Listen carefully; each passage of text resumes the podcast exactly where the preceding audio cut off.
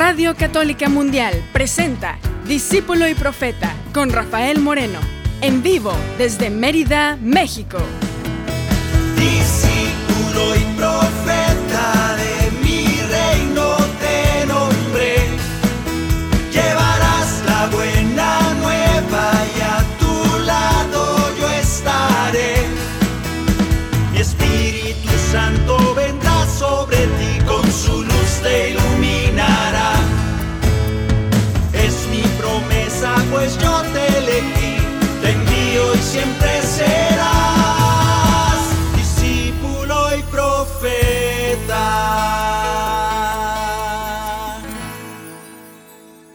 ¿Qué tal hermanos? ¿Qué tal hermanas? Bienvenidas, bienvenidos a este espacio Discípulo y Profeta.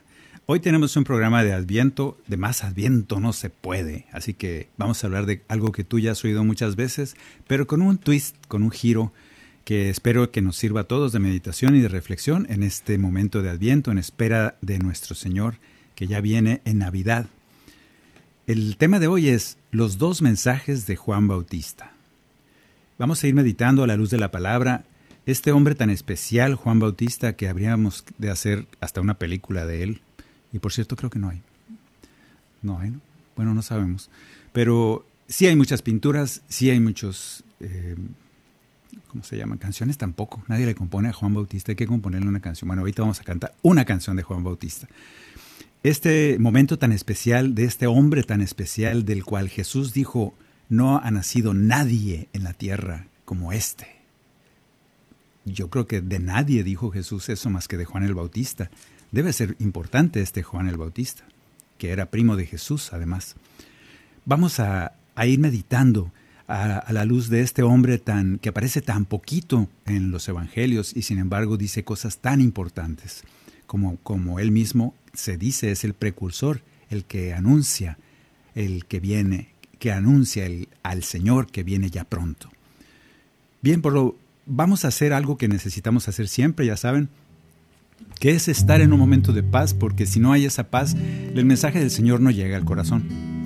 Es necesario que la paz sea anunciada a nuestro corazón y a nuestra mente, para que disipe, espante todas las tinieblas, todo el ruido que hay normalmente en nuestros corazones y en nuestras mentes, porque se han encargado de llenar nuestra mente hoy en día, sobre todo en estas fechas, de, por un lado, todo el comercio y todo el ruidajo que nos propone la Navidad comercial, y por otro lado, ya de por sí, el miedo, el miedo que nos invade en estos eh, momentos tan especiales que estamos viviendo como humanidad. Y la verdad es que sí nos, nos impacta y nos hace que lo último que pensemos es en que haya paz. Esa paz anunciada por los ángeles del, por el coro celestial que dice que la paz sea a los hombres de buena voluntad, a los hombres que ama al Señor. Bueno, es un deseo de Dios que tú y yo tengamos paz. Que así sea. Cántate la paz, deséate la paz y deséatela, desea ser a quien está contigo. Que la paz y el amor de Dios permanezcan en tu corazón que la paz y el amor de Dios permanezcan en tu corazón. Porque grande es su amor por ti, porque grande es su amor por ti, es tan grande que no puede imaginarlo la razón. Porque grande es su amor por ti, porque grande es su amor por ti, es tan grande que no puede imaginarlo la razón. Pero si lo sientes hoy, está en tu corazón. Pero si lo sientes hoy, está en tu corazón y no se irá. Está en tu corazón y no se irá. Está en tu corazón y no se irá.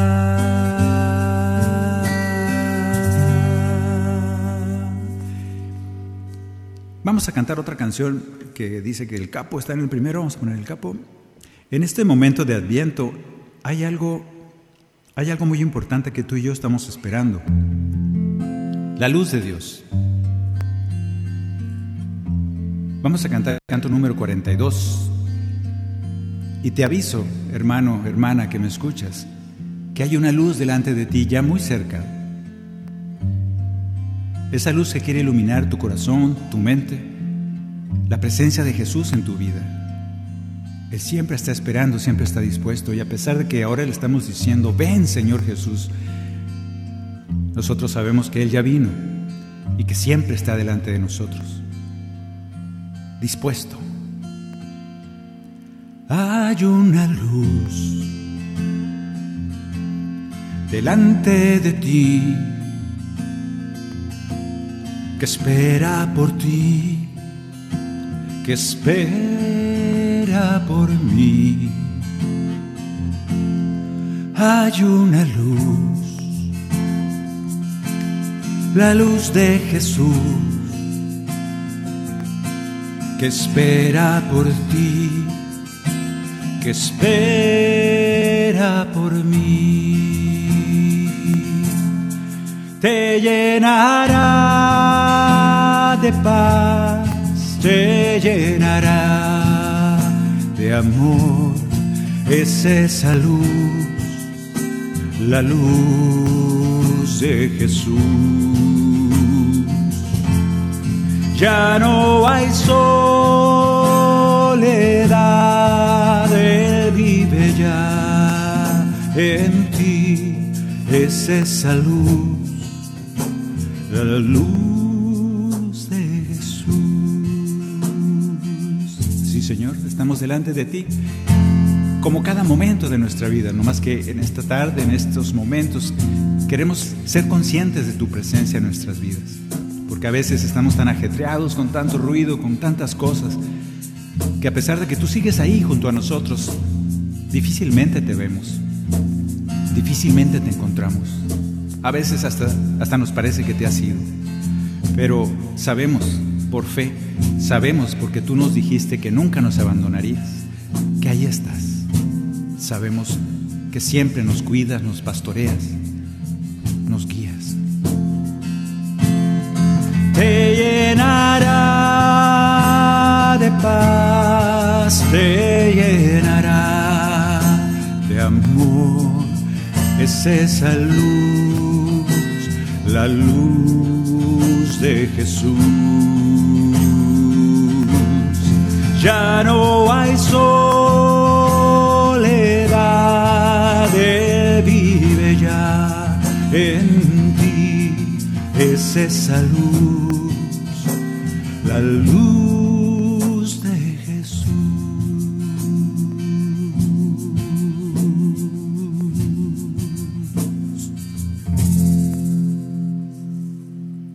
Bien, bañados con la luz de Jesús.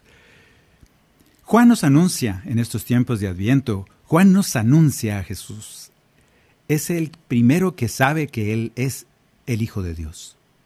Era un desconocido cualquiera que caminaba y nadie lo seguía, nadie se amontonaba, porque no sabían quién era, pero Juan ya sabía. Juan nos anuncia y nos presenta al Cordero, al Cordero de Dios, al Hijo de Dios. Sin embargo, Juan también vive una gran confusión y una conversión personal como fruto de ese encuentro con Cristo. Así como nosotros, como tú y yo. Este Juan que vemos tan seguro de sí mismo tiene unas dudas enormes al respecto de la persona de Jesús.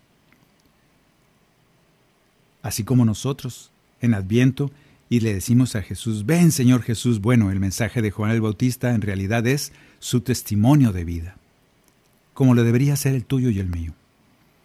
Nos deja dos mensajes muy importantes este Juan Bautista. Nos deja dos mensajes, son un montón, pero dos vamos a meditar esta tarde, dos mensajes muy importantes. Leemos algo que tú ya conoces mucho, pero vale la pena volverlo a oír. Dice Juan 3.1. El año decimoquinto del reinado del emperador Tiberio, Dios dirigió su palabra a Juan, hijo de Zacarías, que estaba en el desierto. Este comenzó entonces a recorrer toda la región del río Jordán, anunciando un bautismo de conversión para el perdón de los pecados. Como está escrito en el libro del profeta Isaías. Una voz grita, una voz clama. Dos puntos. En el desierto preparen el camino del Señor allanen sus senderos, los valles sean rellenados y las montañas y las colinas sean aplanadas. Serán enderezados los senderos sinuosos y nivelados los caminos disparejos. Produzcan los frutos de una sincera conversión. Entonces todos los hombres verán la salvación de Dios. Y yo te pregunto, ¿queremos que ese Dios se revele? Claro que queremos. ¿Queremos que ese Dios nazca en nosotros? Claro que sí. Bien, pues entonces ya sabemos lo que tenemos que hacer. El primer mensaje de Juan el Bautista es, está muy largo, pero y además se divide en dos pedazos. Ahí les va. El primer mensaje es, conviértanse y produzcan frutos de sincera conversión. Porque muchas veces nos convertimos diciendo, Señor, Señor, pero el mismo Señor nos advierte, no todo el que me dice, Señor, Señor, se salvará, sino aquel que hace lo que yo le mando. De manera que tenemos una combinación en este primer mensaje de Juan el Bautista que nos dice, conviértanse y produzcan frutos de sincera conversión. En realidad son dos partes. Conviértanse. Entonces hay que rebajar y rellenar cosas. Por ejemplo, rellenar es aquello que falta. Son barrancos, son agujeros en el camino y tenemos que rellenarlos. Rellenar esa paciencia que tengo tan poca. Y tiene que crecer, tiene que ser más paciencia, esa amabilidad que tengo tan poca. Y que tiene que ser más, tengo que rellenar esos baches, esos baches de esa alegría tan pobre que tengo, tiene que ser más, esos silencios a veces tan pocos y tienen que ser más. Esos perdones que doy o que me dan tal vez son poquitos y tienen que ser más. Tengo que rellenar ese bache, esos agujeros en el, acto de perdonar. En las acciones de amor, de paz, de esperanza, tengo que rellenar lo que falta. Porque están muy chiquitos, muy débiles. Son un agujero a veces muy grande. Esa falta de paciencia, esa falta de amabilidad, de alegría, de amor. Y por otro lado, tengo que, tengo que rebajar. Rebajar esas montañas, esas montañas que sobran hacia arriba, enormes, grandes, majestuosas, esas montañas de soberbia, esas montañas de enojo, esas montañas de lamentos. A veces somos tan tan tristes, tan lamentables, que nos la pasamos todo está mal, todo no sé el mundo, como y nos creamos unas montañas de lamentos y ponemos muy triste a la gente que está con nosotros. Hay que rebajarlas. Están muy grandotas, no necesitamos esas montañas de lamentos y de tristezas. Esas montañas de juicios contra los demás. Esas montañas de condenas hacia los demás. Hay que rebajarlas. Esas montañas de miedos y de envidias, que son grandes nuestras envidias que nos hacen amargarnos el corazón. De modo que si queremos o tenemos que preparar el camino al Señor, que ya viene, tenemos que rellenar algunas cosas que están muy, muy, muy pequeñitas. Tenemos que rebajar unas que están demasiado grandes. Y todo eso en nuestras vidas. Oremos. Señor, ayúdanos a ir rellenando esos agujeros, esos barrancos, donde apenas si se ve al fondo un pedacito de paciencia, un pedacito de amabilidad de mi parte. Te pido que, que sean rellenadas, que aumentes eso que falta. Me falta perdón, me falta amar, me falta paz, me falta esperanza, me falta alegría. Ayúdame a rellenar esos barrancos. Ayúdame, Señor, a rebajar esas montañas de soberbia, esas montañas de lamento y de tristeza. Ayúdame, Señor, a rebajar esas montañas cuando soy juez de los demás, mis juicios, mis condenas hacia todos los demás que están junto a mí. Ayúdame a rebajarlas para que queden caminos libres para que tú pases. Quédate con nosotros siempre como buen amigo que eres. Quédate con nosotros siempre y te cantamos así, porque siempre queremos estar contigo y sabemos que todo lo que nos pasa será para, para bien de nosotros. Por eso siempre estaremos contigo. Cantamos. Canto número 16. Yo no puedo imaginar qué tan grande es tu poder y cuánto me amarás. Tú eres especial y jamás me darás algo que me haga mal. Aunque a veces no comprenda todos esos misterios, me inclino ante ti. Tu siervo soy, Señor, a ti quiero servir por siempre, por siempre. Quiero estar contigo, tú mi abrigo, mi amigo, mi hermano, la roca que me salva. Por siempre quiero estar contigo, tú mi abrigo, mi amigo, mi hermano, la roca que me salva. Ayúdame, Señor, a preparar el camino y que encuentres un camino fácil de caminar. Que no sea ese montón de hoyos, de baches, de agujeros, de barrancos en mi vida, de faltas, de carencias. Que mi paciencia crezca, que mi, mi amabilidad crezca, que mi alegría crezca, que mi perdón crezca. Que mi paz y mi esperanza en ti crezca y también que mi soberbia, esa montaña gigante de soberbia, esa montaña de enojos que me llenan, de lamentos, de tristezas, de juicios y condenas, estas montañas de miedos sean rebajadas, porque tú no quieres eso. Gracias.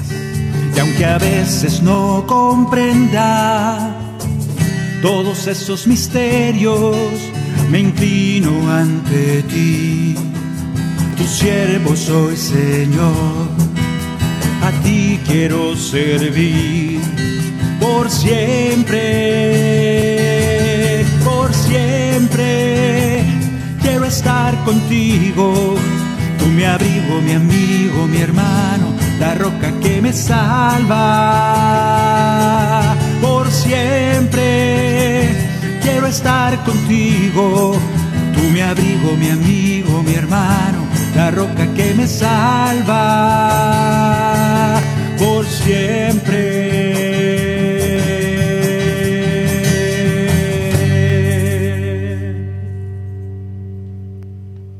Y le pedimos a ese Jesús que se manifieste, que venga a nosotros. Y vamos ya a haber allanado esos caminos y ha rellenado, eh, rellenado esos barrancos y rebajado las colinas para que el Señor pueda pasar y pueda llegar a mí. La segunda parte de este primer mensaje de, parte de Juan el Bautista dice, el, el mensaje completo es conviértanse y den frutos de una sincera conversión. Que no nos conformemos con la conversión, porque es muy buen principio, pero falta dar frutos. La gente le preguntaba, ¿pero qué podemos hacer? Y Juan le responde, esto lo veíamos en el programa antepasado o pasado, no me acuerdo. Y le preguntaba a la gente asustada porque la advertencia de Juan era muy terrible, te iban a, cortar y echarte al fuego si no dabas frutos. Y entonces la gente le dice, ¿y qué tenemos que hacer? Dinos. Y Juan se les pone bien facilito. El que tenga dos túnicas, dé una al que no tiene. El que tenga que comer, haga otro tanto. Así que, la pregunta para ti, hermano, ¿ya estamos dando frutos de sincera conversión? Espero que sí o seguimos medio tacaños, o seguimos enjuiciando a aquel que, pero, pero, pero, que, trabaje, que, porque ¿quién le manda no tener dinero para un taco? No seas juez, acaba con esa montaña de juicio. Tú dale al que no tiene, porque tú tienes. Mensaje de Juan.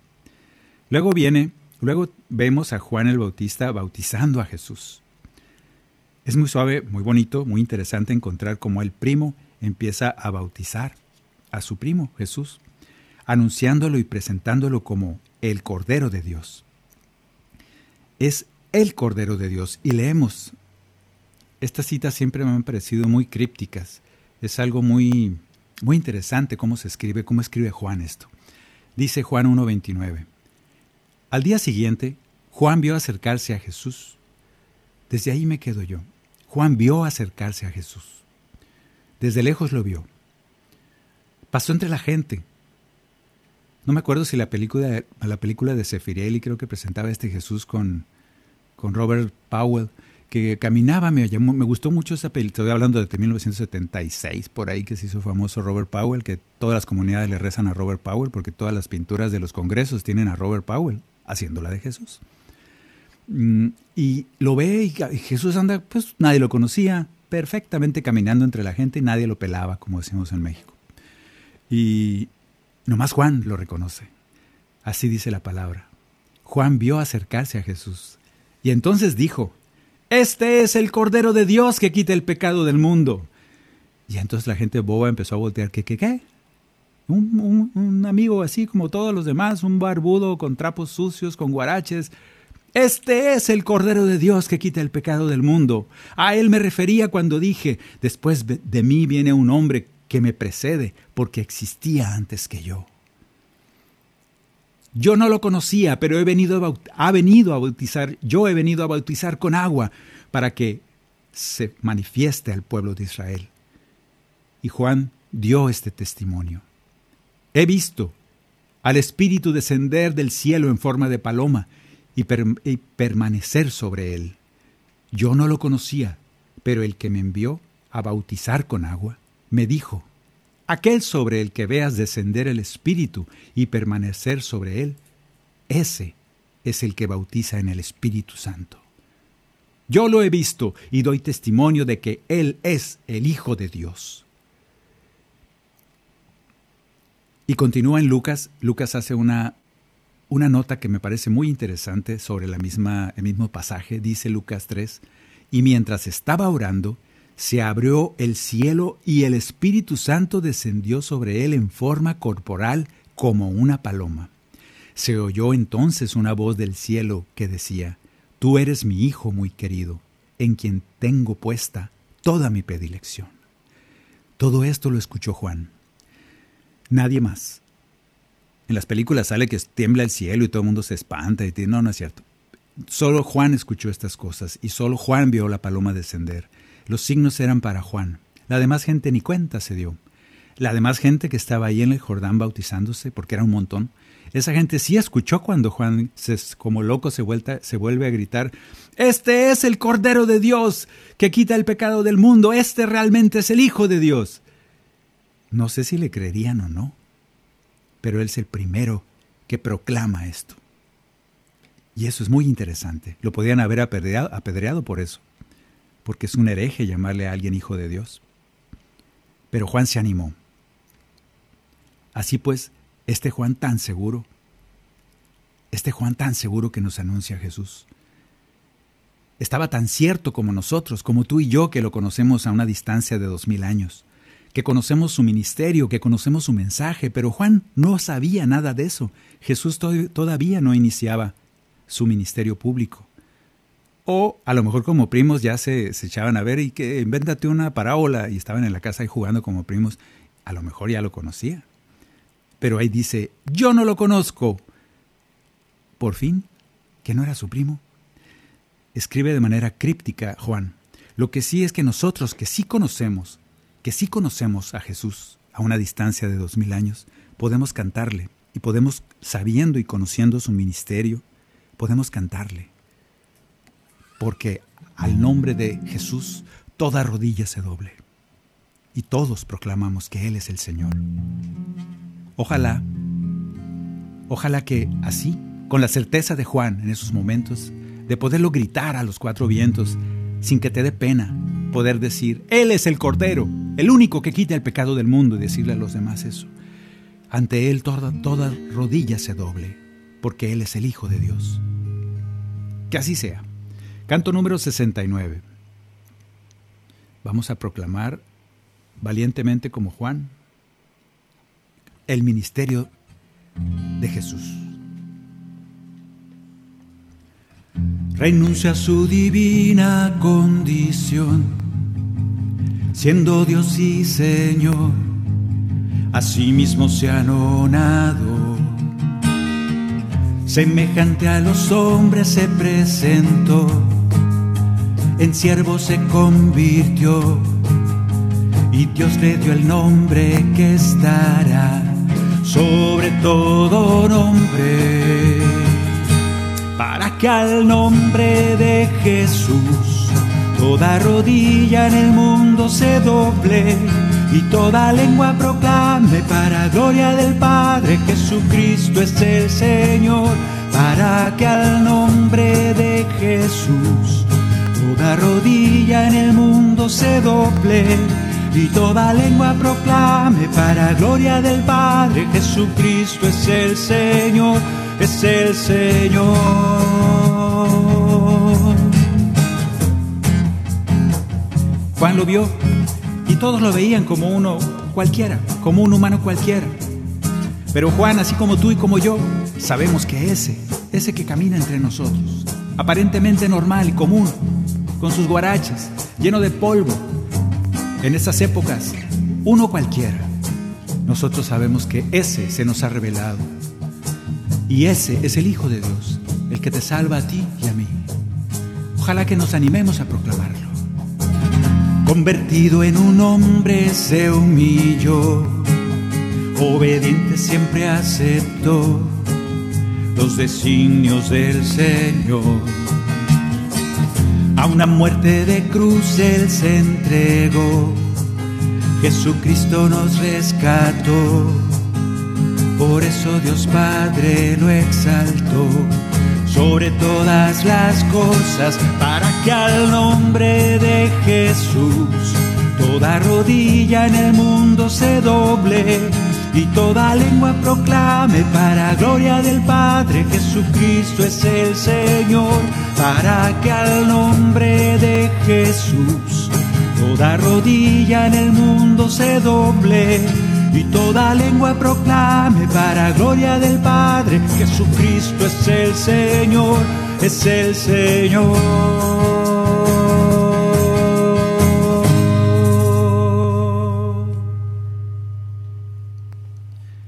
Pues a este Juan tan seguro, que vio el milagro de la revelación del Padre, a él personalmente se le revela el Padre y le dice, mira, ahí va una paloma, es el Espíritu Santo, a quien veas que se le posa eso, ese, esa paloma que significa el Espíritu Santo, ese es el Cordero.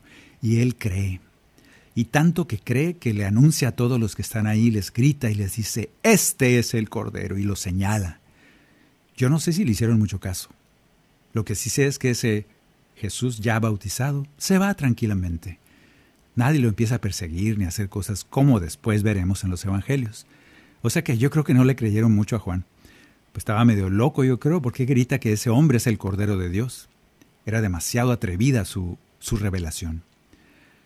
Un poco más tarde, un poco, bueno, ya casi vamos a ir a corte dentro de un ratito, porque vamos a leer que ese Juan, todo seguro, que había visto los cielos abrirse y había escuchado la voz del Padre diciéndole, Este es mi Hijo muy amado.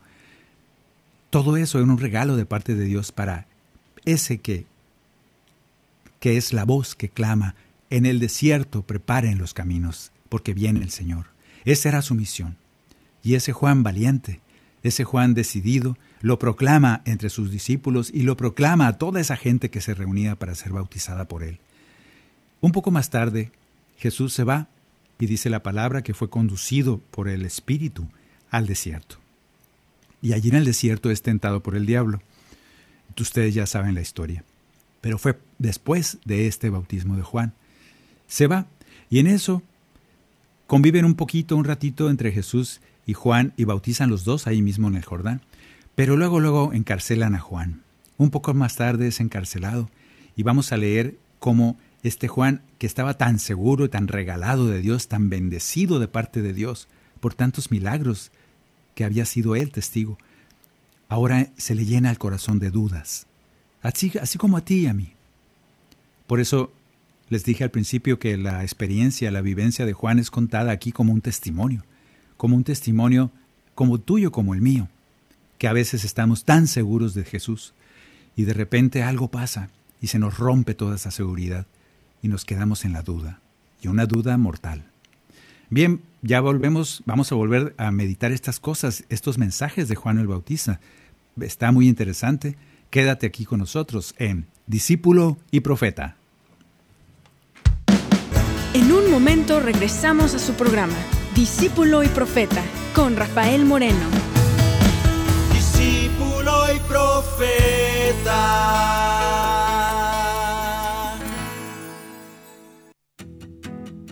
Experiencias, cantos y cuentos del amor de Dios con Esther Hernández. Cinco amigos, uno de ellos paralítico por mucho tiempo. Los otros cuatro, yo me imagino que al verlo sufrir por tanto tiempo, querían verlo feliz y habían escuchado hablar de Jesús, que sanaba enfermos, que incluso hasta resucitaba muertos, que multiplicaba los panes, y creyeron, tenían la fe de que Jesús podía hacer algo por su amigo, y se arriesgaron. Habían escuchado que Jesús estaría en el pueblo, en la casa de algún vecino, pero la casa estaba repleta de gente, de gente que estaba escuchando la palabra de Jesús. Entonces, como no podían entrar, abrieron un hueco en el techo para que para bajar a su amigo y que así Jesús pudiera orar por él. Eso es riesgo. Eso es fe. La fe es arriesgarse. La fe es creer ellos estaban convencidos de que Jesús podía hacer algo por su amigo y entre los cuatro se pusieron de acuerdo. Es más, entre los cinco se pusieron de acuerdo. Mira, Él puede sanarte, Él puede liberarte, Él puede curarte. Y confiaron en Él y bajaron a su amigo hasta, hasta la sala de la casa y Jesús perdonó sus pecados y lo sanó. ¿Cuál es el riesgo que tienes que tomar en el día de hoy para que Jesús haga por ti lo que nadie más ha hecho. Debemos arriesgarnos y correr detrás de Jesús. Si quieres escuchar más experiencias, visita esterhernandez.net.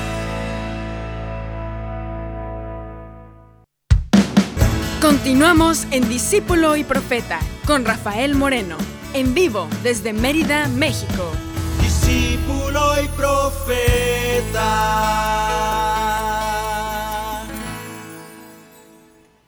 Así pues, este Juan que segurísimo había anunciado, había gritado a todos los que estaban ahí que él era el que Jesús era el cordero, el único, el cordero que quita el pecado del mundo, el hijo de Dios. Ese Jesús seguro, ahora lo vemos en el siguiente, después de que lo apresan, leemos esto. Acababa de pasar esto de la resurrección del hijo de la viuda de Naín. Y decía la gente, un gran profeta ha aparecido en medio de nosotros y Dios ha visitado a su pueblo.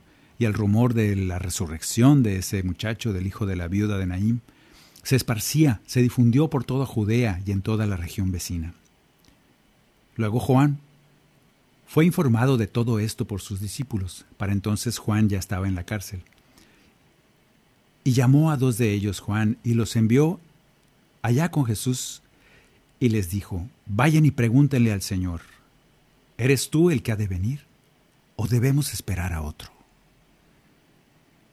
Qué angustia debe haber pasado en el corazón de Juan, ese Juan que unos días antes había visto descender del cielo una paloma y abrirse en las nubes y escuchar la voz del Padre diciendo, Este es mi Hijo muy amado, en quien tengo puesta mis complacencias, convencido de que ese era el Cordero de Dios.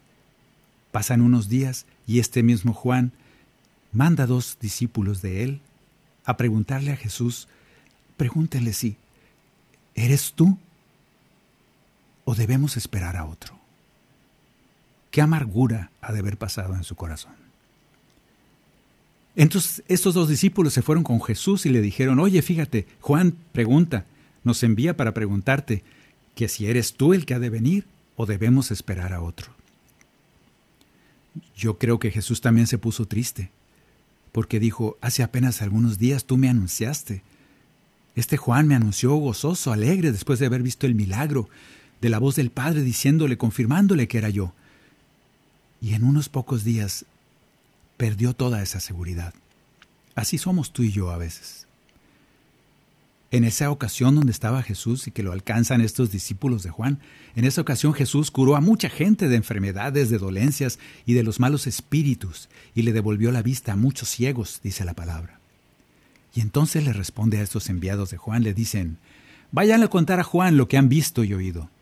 Los ciegos ven, los paralíticos caminan, los leprosos son purificados y los sordos oyen, los muertos resucitan. La buena noticia es anunciada a los pobres. ¿Qué pasa con este Juan? Acuérdense del programa que tuvimos hace un, no me acuerdo si fue un programa o dos, creo que dos, no me acuerdo. El programa pasado, ahora de Adviento, estábamos viendo cómo los fariseos, los sacerdotes y doctores de la ley tenían sus expectativas del Mesías. ¿Qué tenía que hacer el Mesías? Y como no se cumplieron las expectativas en Jesús, dijeron, este no es el Mesías. Y lo crucificaron. En cambio, los contradijo y este Jesús les llamó hipócritas por su falta de misericordia. Y esos eran los dirigentes del templo, los jefes religiosos de la época. Le costó la cruz y al mismo tiempo aquellos hombres que dice la palabra vino a los suyos y los suyos no lo reconocieron. Pues aquí Juan pareciera que es uno de esos. Juan el Bautista por poquito se empieza a parecer a estos fariseos. Vamos a ver. Dice este Juan, fíjense en su, en su prédica, Juan nos previene, nos dice cosas muy fuertes, dice, el árbol que no produce fruto será cortado y arrojado al fuego. Y luego dice Juan, este que viene, yo los bautizo con agua, pero este que viene los bautizará con el fuego del Espíritu Santo. Y ya tiene en su mano una horquilla para limpiar el erario, para limpiar la cosecha y recoger el trigo en su granero, y luego llevarse la paja al fuego inextinguible. Este Juan, este Juan predica el cumplimiento de la ley, mientras que Jesús predica el perdón y la misericordia. Este Juan, prosiguiendo de una tradición religiosa, Juan el Bautista representa, quiere presentar a un Mesías que viene a bautizar con fuego, destruir a los pecadores. Y de repente, este Jesús dice, ¡Ey, ey, ey, ey! Yo he venido a los pecadores, he venido a, que, a perdonarlos, a cambiarles la vida, a vivificarlos. Y Juan no le gustó. Juan esperaba un Mesías diferente. Esto le empezó a pasar a Juan. A Juan le empezó a se empezó a frustrar.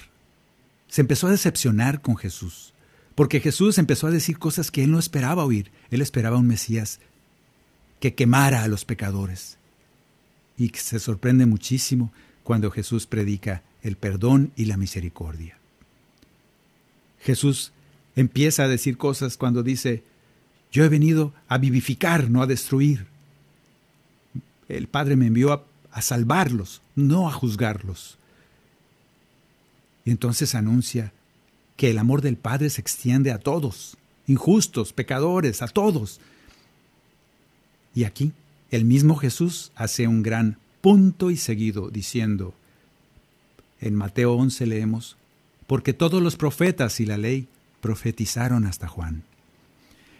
Poco a poco este Juan empieza a entender, no se deja, no se deja envenenar con el odio que le tenían los fariseos a Jesús. Cuando él empezó un poco por ahí, tuvo la tentación. Pero este Jesús, que esperaba cosas muy distintas, este Juan, perdón, que esperaba cosas muy distintas de Jesús, y Jesús viene a enseñar otra cosa. Juan se llena de dudas como nosotros, cuando Jesús no cumple nuestras expectativas. Cuando le preguntamos a Jesús, así como Juan el Bautista, ¿eres tú o tenemos que esperar a otro? Jesús nos responde igual que a Juan. ¿Qué es lo que quieres para ti? Porque lo que yo hago es curar. Lo que yo hago es curarte de tu ceguera. Lo que yo hago es hacer que puedas caminar cuando eres paralítico. Lo que yo hago es te purifico de tu lepra del pecado. Lo que yo hago es hacer que tus oídos escuchen bien, escuchen mi mensaje. Lo que yo hago es, si estás muerto, te resucito. lo que yo hago es anunciarte la buena nueva. Eso es lo que hace el Mesías. Eso es lo que hago yo para ti. ¿Lo crees o esperas otra cosa? Nosotros sí creemos que Jesús es ese que nos cambia la vida, es ese que nos sana. Vamos a cantarle con el canto número 5, aunque yo creo que ya te lo sabes, de todos modos te invito a que lo cantes, a que lo leas si quieres, es el canto número 5. Vamos a aprovechar y decirle, tal vez como Juan llorando allá en la cárcel, cuando le dijeron, dice Jesús que qué es lo que ves.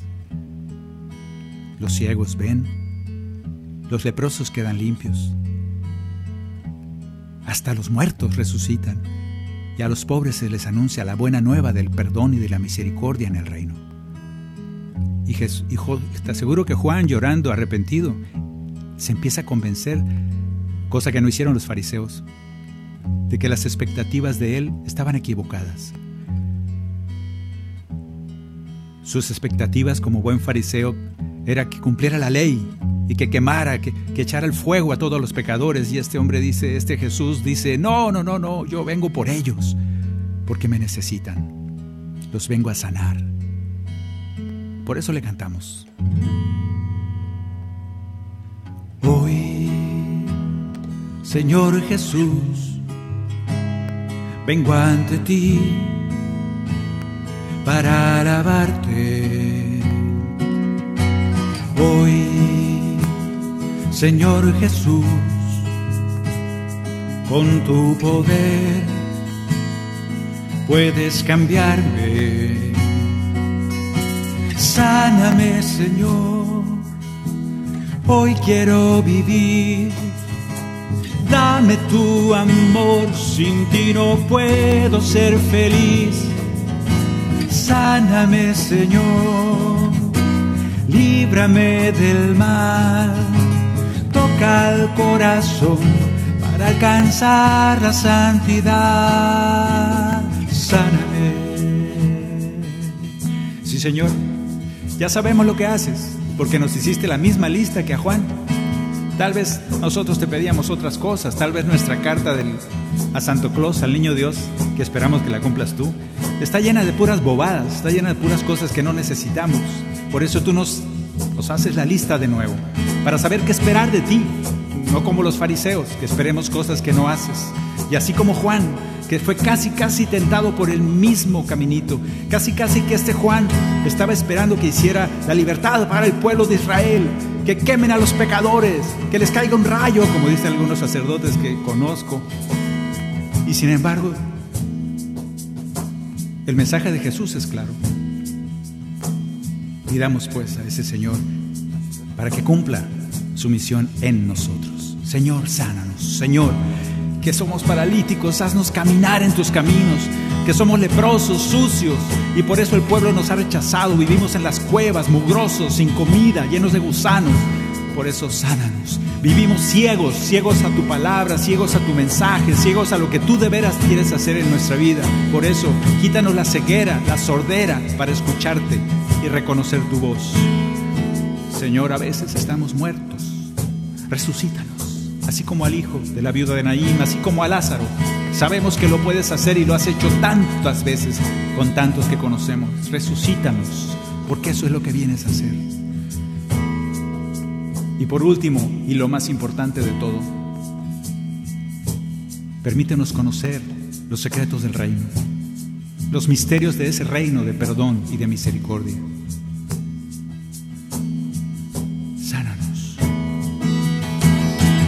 Sáname, Señor, hoy quiero vivir. Dame tu amor, sin ti no puedo ser feliz. Sáname, Señor, líbrame del mal. Toca el corazón para alcanzar la santidad. Sáname.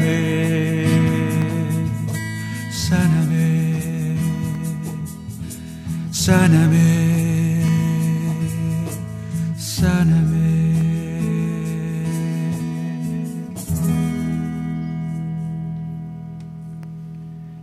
Pues este Juan entendió poco a poco y le costó amargura, llanto quizá. Ya no se vuelve a hablar de él hasta que le cortan la cabeza, pero él ya no dice nada. Pareciera que se quedó en la duda, ¿eres tú o tenemos que esperar a otros? Yo creo que sí, cambió. Y este Juan se consoló, lloró quizá, y reconoció, ah, ya estoy entendiendo. Porque este Juan fue guiado siempre por el Espíritu de Dios y no lo va a dejar ahí solo. Recapitulando, el primer mensaje de Juan el Bautista es, conviértanse y den fruto de sincera conversión. En el conviértanse ya vimos todo lo que tenemos que rellenar porque está muy pobre.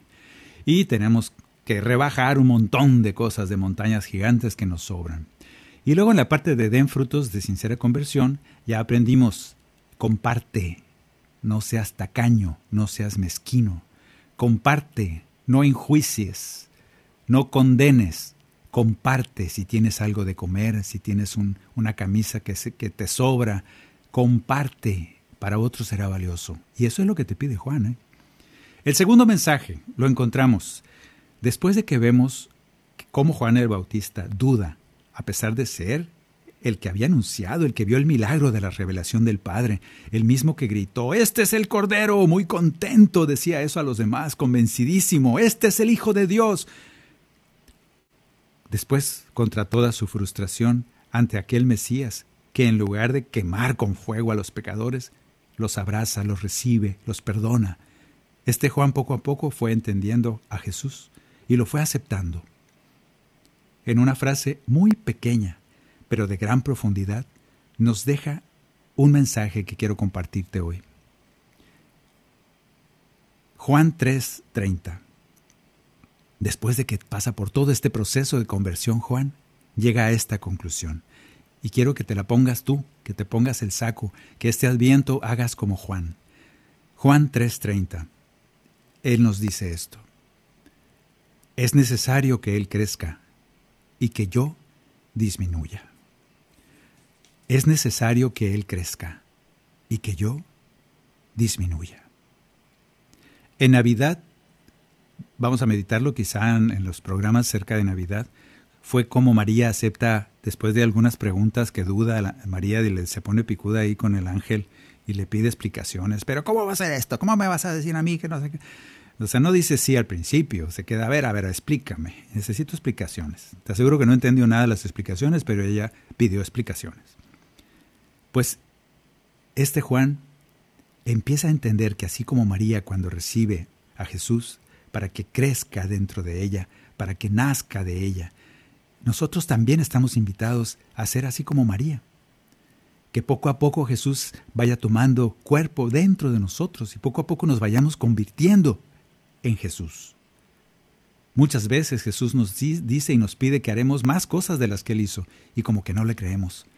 Estamos llamados, pues, a ser Cristos en la tierra. Y a veces te tachan de presumido, de presuntuoso, ay sí, quiere ser como Jesús. No, no, no, es que Él nos lo, nos lo pide y nos lo manda. Este Juan empieza a entenderlo y con eso sabemos que su conversión fue completa. Este Juan dice, es necesario que Él crezca y que yo disminuya, que poco a poco mis criterios vayan desapareciendo y vayan siendo sustituidos por los criterios de amor de Jesús. Ojalá que podamos ser así que, ese Juan que defendía la ley y defendía que se cumpliera al pie de la letra como buen fariseo, de repente entienda que la continuación del mensaje, ahora el de Jesús, era la misericordia y el perdón. Pidamos que así sea y cantamos este canto que es un canto que a ver si después de tanto grito y sombrerazo, porque la pandemia nos detuvo la producción y la, eh, la edición de este ya lo grabamos, ya está terminado con unos niños, es un disco para niños muy bonito de catequesis, pero no ha salido y ya tiene que salir. Por lo pronto yo te lo he cantado mucho, espero que tú también te lo aprendas y lo cantes, no vienen los tonos todavía, pero, pero lo, puedes, lo puedes ir aprendiendo. Y dice así, es el testimonio de Juan. En el río Jordán Jesús fue bautizado por Juan en el río Jordán. Jesús fue revelado por Juan cuando nos dice, Él es el Cordero de Dios, que el Padre nos envió por amor. Yo quisiera decir como Juan, en el río Jordán, conviene que yo disminuya, conviene que yo disminuya, para que Cristo crezca en mí, crezca en mí más y más. Aleluya, conviene que yo disminuya, conviene que yo disminuya, para que Cristo crezca en mí, crezca en mí más y más para ser como Juan en el río Jordán. Señor, te pedimos poder llegar después de, no sé, algunas dudas, porque así somos nosotros. Nos ha tocado ver tantos milagros de tu parte, nos ha tocado que se abra el cielo y escuchar la voz de Dios. En algún congreso, en alguna misa, en una oración personal, te aseguro, hermano, que tú has vivido esto. Ahora dile al Señor, Señor, te pido perdón primero por porque después de haber vivido tantas cosas contigo a tu lado, después de haber visto tantos milagros, de ser testigo de tu poder, de tu presencia en mi vida, llega la duda. Llega la duda y, a veces pregunto, ¿será este Jesús o tenemos que esperar a otro? Porque este como que ya no me está cumpliendo. A Juan le ha pasado eso, Señor, y, y queremos pedirte perdón si acaso nosotros hemos pasado por eso aunque ya nos has perdonado porque nos conoces. Pero ahora te queremos pedir para que esta frase poderosa de Juan sea, sea fuerte en nuestras decisiones de, esta, de este tiempo de adviento, que podamos decirle fuerte, con mucha decisión, Señor, que podamos decirte, Señor, que yo disminuya para que tú crezcas, que mis criterios empiecen a ser los tuyos y que poco a poco me vaya convirtiendo en un Cristo aquí en la tierra. Porque así es lo que tú quieres. En el río Jordán, Jesús fue bautizado por Juan. En el río Jordán, Jesús fue revelado por Juan cuando nos dice, Él con fuego los bautizará y el Espíritu descenderá Quiero ver a Jesús como Juan en el río Jordán. Conviene que yo disminuya, conviene que yo disminuya, para que Cristo crezca en mí, crezca en mí más y más. Aleluya, conviene que yo disminuya, conviene que yo disminuya, para que Cristo crezca en mí crezca en mí más y más. Otra vez, conviene que yo disminuya, conviene que yo disminuya, para que Cristo crezca en mí, crezca en mí más y más. Aleluya, conviene que yo disminuya, conviene que yo disminuya, para que Cristo crezca en mí crezca en mí más y más para ser como Juan en el río Jordán, en el río Jordán. Conviene que Cristo crezca y que nosotros vayamos haciéndonos pequeños para que Él tome las riendas de nuestra vida. Pidámoslo con mucha fe. Pidámosle al Señor por eso. Bien, pues ya tenemos los dos mensajes de Juan. El primero es, conviértanse y den frutos de, sincero arrepentimiento. Y el segundo mensaje es, es necesario que tú, hermano que me escuchas, es necesario que tú, hermana que me escuchas, disminuyas en tus criterios y que poco a poco nos vayamos pareciendo más, que crezca en nosotros Cristo. Que así sea en este adviento. Pues muchas gracias a ustedes hermanos, gracias por habernos acompañado, gracias a Daniel Godínez que está allá en los controles, gracias Maye, gracias Lucelena por el cajón y la culebra, gracias a ustedes que nos han escuchado y que nos acompañan cada martes. Te pedimos, les pedimos y nos encomendamos a sus oraciones para que el Señor nos dé, nos dé capacidades, nos dé la sabiduría necesaria, la voz, porque a veces se cansa. Y también estamos haciendo proyectos nuevos de evangelización para que nos salgan muy bendecidos. Así que los esperamos el próximo martes en Discípulo y Profeta. Que Dios los bendiga. Discípulo y Profeta.